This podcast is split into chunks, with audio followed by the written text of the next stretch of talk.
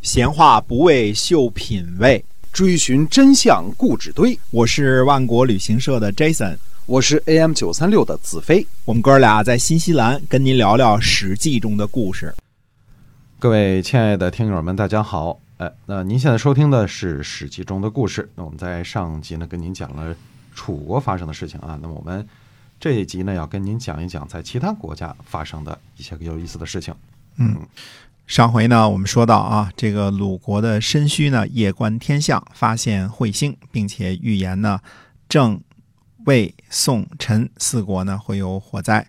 那么郑国的叫皮造啊，他呢就对子产说啊，这个宋、郑、陈、呃、魏呃将在同一日起火。那如果我们使用冠甲啊、玉簪。来祭祀的话呢，郑国呢就不会着火。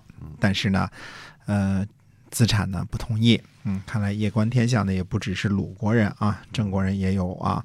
那么，公元前呢五百二十四年的夏天五月呢，大火星黄昏时节呢出现。到了五月初七呢，就开始刮风。啊，初九呢开始刮大风。呃，十三呢，风变得开始非常的大了，刮大大风了啊！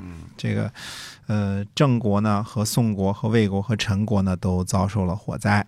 看来这个夜观天象啊，实际上是，呃，真的是天象啊！看着有大风，那当然大风这个天干物燥就容易这个，呃，着火嘛，对吧？嗯，对。然后这个皮燥就说呢，他说。不听我的话吧，呃，郑国呢还会再次遭受火灾的。那么郑国人呢就请求呢按照皮造的方法呢祭祀，子产呢还是不同意。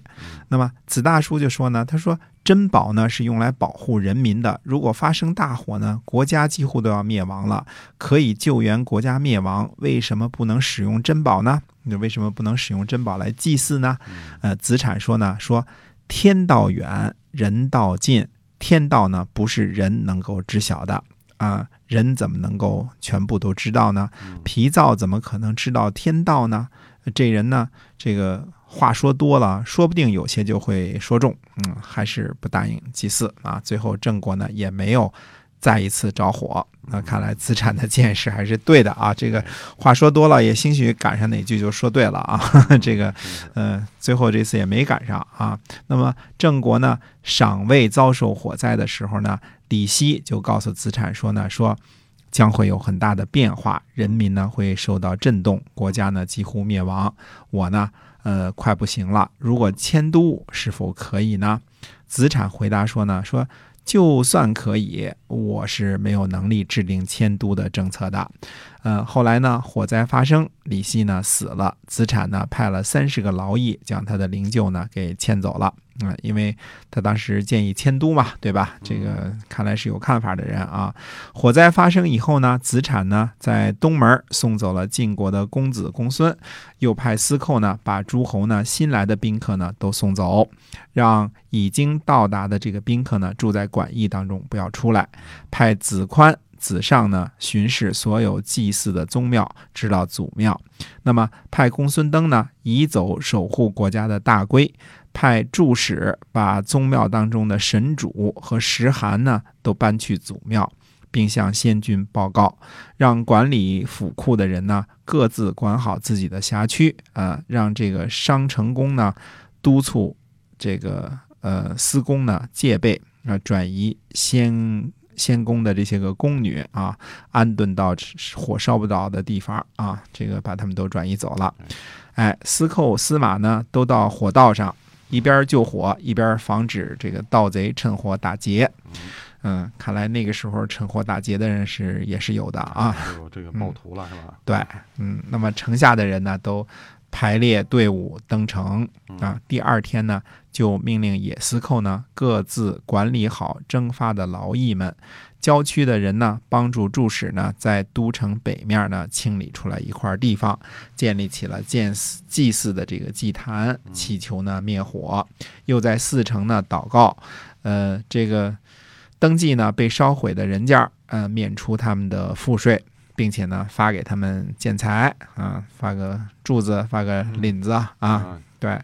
而且全国呢嚎哭三天啊，这个这个这应该标记这个大火啊，国丧，哎，国丧，哎嗯，呃，国内的市场呢都停止营业啊，那么呃，并且派人呢向诸侯通报，嗯，宋国和魏国呢，呃，也做了同样的事情，嗯呃，陈国呢不救火，许国呢不吊灾，所以君子说呢，这两个国家呢会最先灭亡。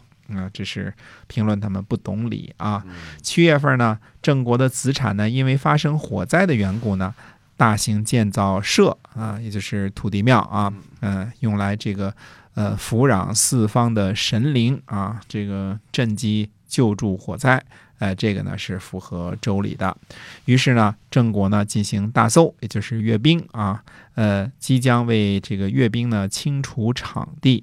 在清除场地的这个大路上啊，子大叔的这个尤氏的家庙呢在路南啊，他的这个私宅呢在路北。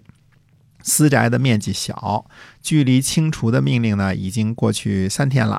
子大叔呢让清除的这些个人们呢聚集在道路的两边儿啊，这个让他让让让人们呢聚集在这个道路的南边儿，就是呃家庙的北边儿啊。这个在家庙那边儿说子产路过呢，如果命令你们拆除，迅速拆除，你们就拆除南边的家庙。子产呢上朝路过的时候呢，非常的生气，呃，负责清除的人呢就开始向南边拆除家庙。子产呢走到了路口，又派人回来说呢，说拆回北边的，啊、这个这段记录呢很有意思啊，这个呃这个非常的详细，我个人估计呢，当时这个。这个拆迁费用给的不是很充足啊！子大叔的家庙如果拆毁了呢，那势必是族人共同出钱，对吧？这个大家一起出钱嘛。如果呃私宅这个子大叔的私宅给拆了呢，估计子大叔得自己掏腰包，这个呃帮帮补不足啊，拆迁费的不足啊。哎，火灾发生的时候呢，子产呢给士卒呢发放武器，那命令他们呢登城防守。子大叔说呢，说这个晋国这样恐怕会来讨伐我们吧？嗯，子产说呢，说我听说啊，小国忘了守备就很危险，何况有火灾呢？呃，国家呢不被轻视，就是因为有防备的缘故。事后呢，晋国的这个守备边境的这个官员呢，果然前来责备郑国，说郑国发生火灾啊，这个寡君和大夫们都不敢安居，各种占卜啊、祭祀山川啊，这个呃不惜呢牺牲玉帛啊，这个这个郑国呢，呃有灾难也是我们国君呢所忧虑的。现在郑国呢给士卒都发放武器，登城守备，难道是要谁向谁问罪吗？嗯，说边境的边境上的人们呢都心存恐惧，不敢不向您报告。子产回答说呢，说正如您所说的，必易呢发生灾祸，呃，这也是贵国国君的忧虑。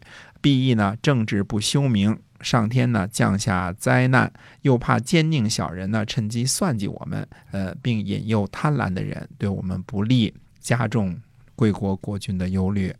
那么郑国呢有幸不灭亡呢？呃，还可以来解释解释。现在我给您解释一下，如果不幸灭亡了呢，呃，国君即使是担忧呢，那时候也来不及啦。啊，就是说，这个乱子来的时候呢，呃，先搞好这个国防啊，不要让人这个小的趁火打劫的那是强盗，嗯，小偷啊，嗯大的趁火打劫的就是诸侯国，所以两边都得防着啊。嗯哎，郑国呢，虽然有这个子产接着说，他说郑国呢虽然有其他接壤的国家，但是呢有难的时候呢，只是希望投奔晋国，嗯说已经侍奉晋国了，哪里会有二心呢？就把这边境官员给打发了啊。这个，但是人家该守护还是守护，所以郑国呢这个火灾呢虽然是闹了灾了，但是没有造成更进一步的损失啊。这个，呃，这个看来这个夜观天象算的还是挺准的啊，果然这几个国家都着火了着。火了啊！嗯，呃，不知道古人是怎么算的，有什么神本事？呃，不过看着挺神的啊。哎，哎，算的还真准啊！嗯搁到现在预嗯，测一下地震什么的，应该呃，那就得抓出去 坐牢了，这不是扰乱人心嘛，是吧？对啊，嗯，哎好，我们今天啊，这个关于郑国发生火灾以及这个中间的这个一系列的经过呢，就跟您讲到这儿了。感谢您的收听，我们在下期再会。再会。